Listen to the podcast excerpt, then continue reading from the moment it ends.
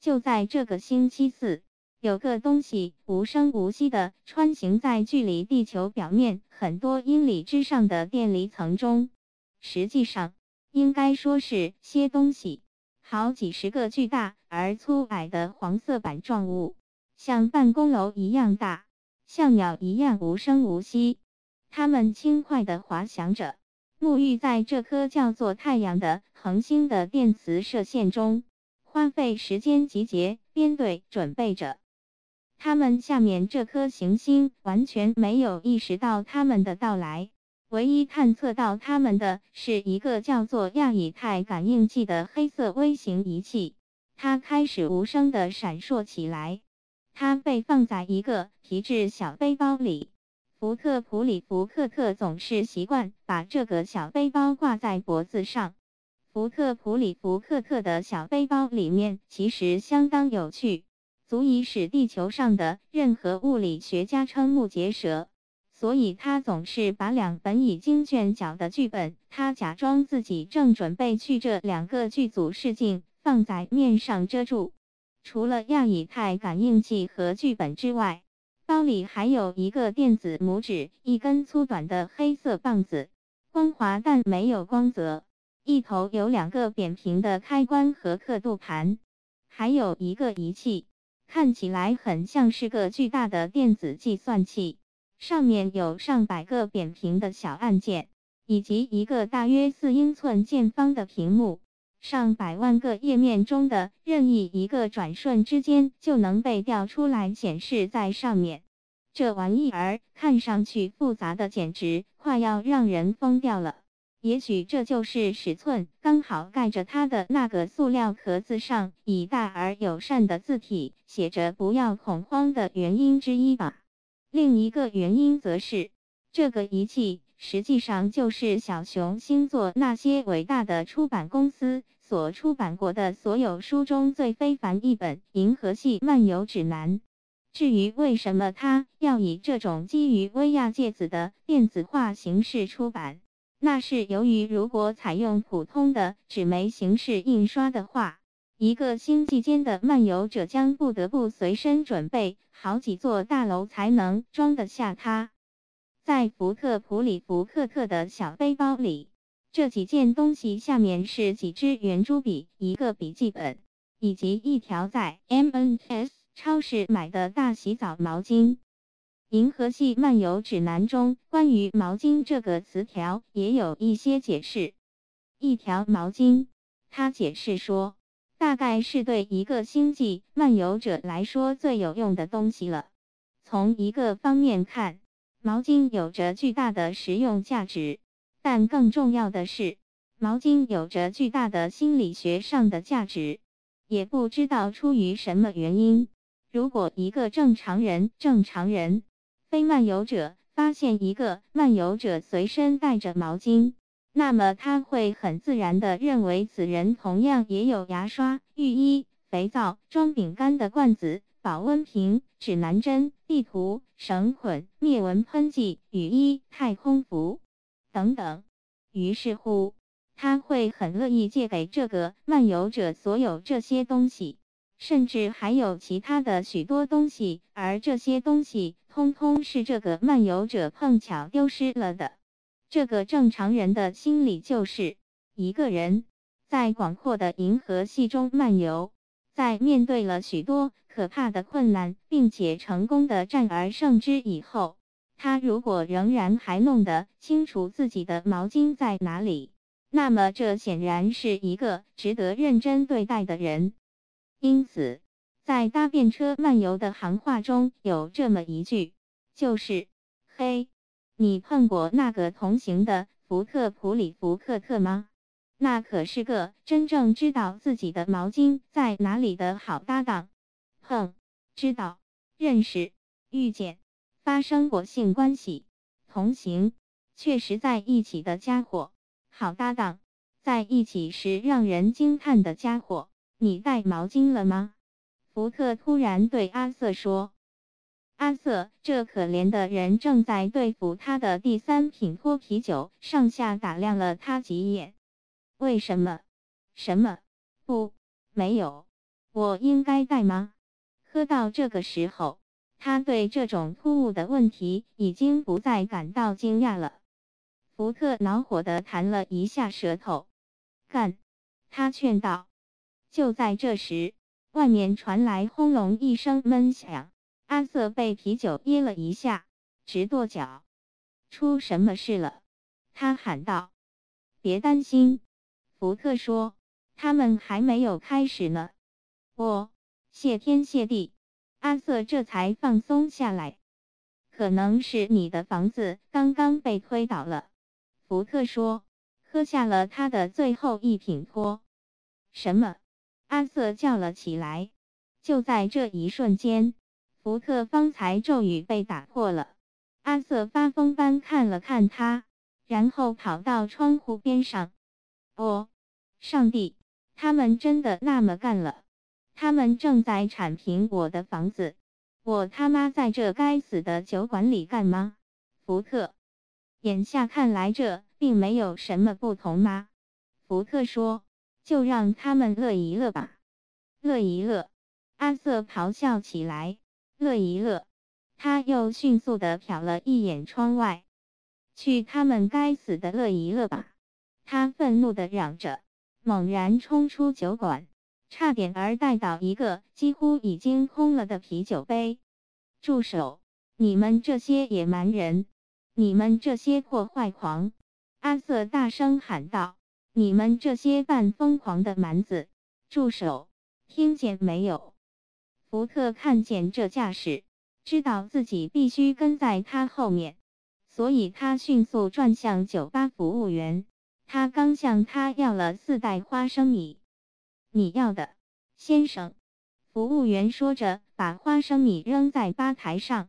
二十八便是，谢谢。沿着乡间小道跑了一阵，阿瑟几乎快到自己的房子了。他没有注意到天气突然之间变得很冷，他没有注意到刺骨的风，也没有注意到突然之间毫无理由砸下来的暴风雨。他没有注意到任何事。除了那些缓缓碾过一片瓦砾的履带推土机，这片瓦砾刚才还是他的房子。你们这些野蛮人！他高喊着：“我要起诉委员会，讨回每一个子儿！我要绞死你们，把你们五马分尸，狠狠地鞭打你们，下油锅，直到，直到，直到把你们收拾个够！”福特跟在他后面，飞快地跑过来，非常非常快。然后我还要再来上一次，阿瑟叫道：“等我收拾完了，还要把你们的碎片都集中起来，再狠狠地踩上几脚。”阿瑟并没有注意到，他所咒骂的这些人正从推土机里钻出来。他也没有注意到普洛塞先生正仰头惊恐地看着天上。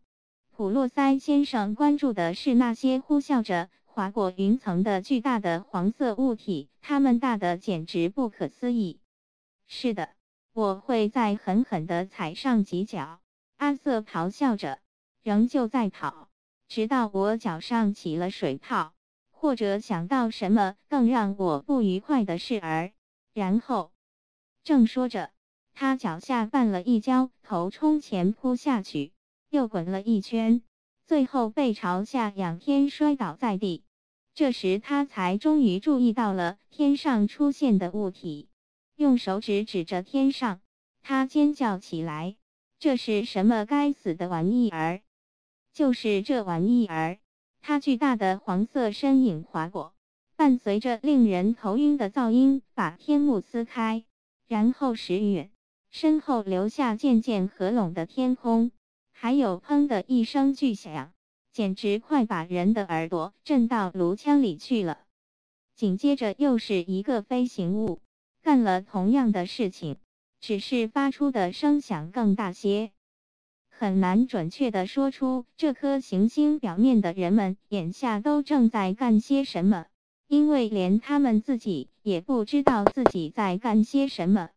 不过可以肯定，没什么真正有意义的事进进出出房屋，在一片嘈杂中发出无声的嚎叫，伴随着巨响的降临，整个世界的城市街道上挤满了人群，汽车一辆撞向一辆，然后这声音像潮汐一样翻滚着，越过山峰和峡谷、沙漠和海洋，似乎要扫平所遇上的一切。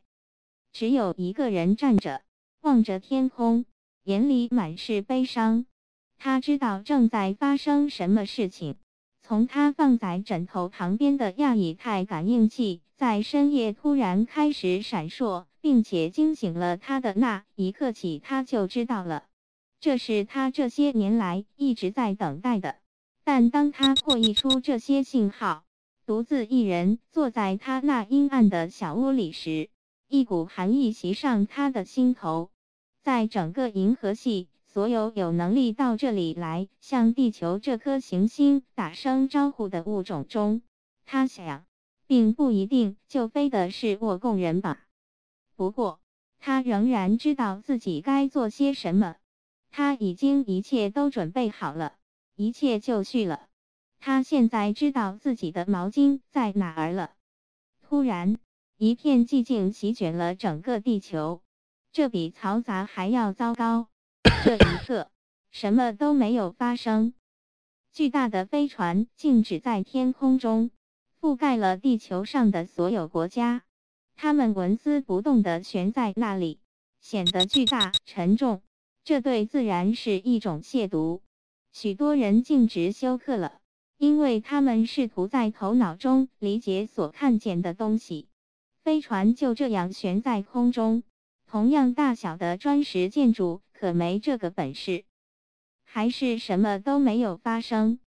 然后传来一声轻微的响动，这突然的一声像是拧开了总开关。地球上所有的音响、所有的收音机、所有的电视、所有的录音机、所有的低音扩音器、所有的高音扩音器、所有的中音扩音器，同时都自动打开了。所有罐头，所有垃圾桶。所有窗户、所有汽车、所有酒瓶、所有生锈金属片，都成了发出和谐声音的器具。就在地球快要毁灭之前，它们发出了最后的声音，形成有史以来最为庞大的公众广播系统。不过，传出的不是交响乐，不是音乐，也不是嘹亮的号角，只有一条简单的信息。地球上的人们，请你们注意了！一个声音响起，音质美极了。这个完美的四声道声音几乎没有一丝扭曲，纯的足以使一个勇敢的人流下眼泪。这里是银河系超空间计划委员会的沃贡杰尔兹。这个声音继续说道：“你们无疑已经知道。”开发银河系偏远地区的计划需要修建一条超空间快速通道，穿越你们这个星系。令人遗憾的是，你们居住的这颗行星属于被清除的范围。清除行动将在你们地球时间两分钟之内展开。谢谢。然后，广播系统停止了工作。无法理解的恐惧降临到地球上围观的人们中间，这种恐惧开始慢慢在人群中蔓延开来，就像一张纸板上放着铁屑，而有一块磁铁在纸板下移动。恐慌开始蔓延，这是一种因为绝望而想逃跑的恐慌，但实际上却无路可逃。看到这些场景。沃贡人又一次打开了广播系统。他说：“没有必要对此表现出惊慌。所有的计划表格和清除指令都已经在位于半人马座主星上的你们这个地区的规划部门里展示了五十个地球年，所以你们有足够的时间提出任何正式的投诉意见。现在才开始慌乱已经太晚了，没有任何意义。”广播系统又一次沉默了，只剩它的回声还在大地上回荡。巨大的飞船开始在空中缓慢侧转，每艘飞船的底部都打开了一个舱口，像是一个中空的黑色正方形。这时，在这颗星球上的某个地方，有一个人打开无线电发射器，选定了一个频率，向沃贡飞船发出信息，以地球的名义向他们恳求。没有人听到他说了些什么，人们只听到了答复。广播系统再一次响起，这次的声音显得有些恼火。他说：“你这是什么意思？难道你从来没有去过半人马做主星吗？看在上帝的份上，只有区区四光年的路程而已，这你是知道的。我很抱歉。”启动毁灭光束，光束从舱门中倾泻下来。我真搞不懂。广播系统里一个声音说：“这个冷漠而血腥的星球，我可一点儿也不同情他们。”说罢就切断了。一片令人恐怖的寂静，一片令人恐怖的嘈杂，一片令人恐怖的寂静。沃共建筑施工舰队消失在繁星点缀的漆黑空间中。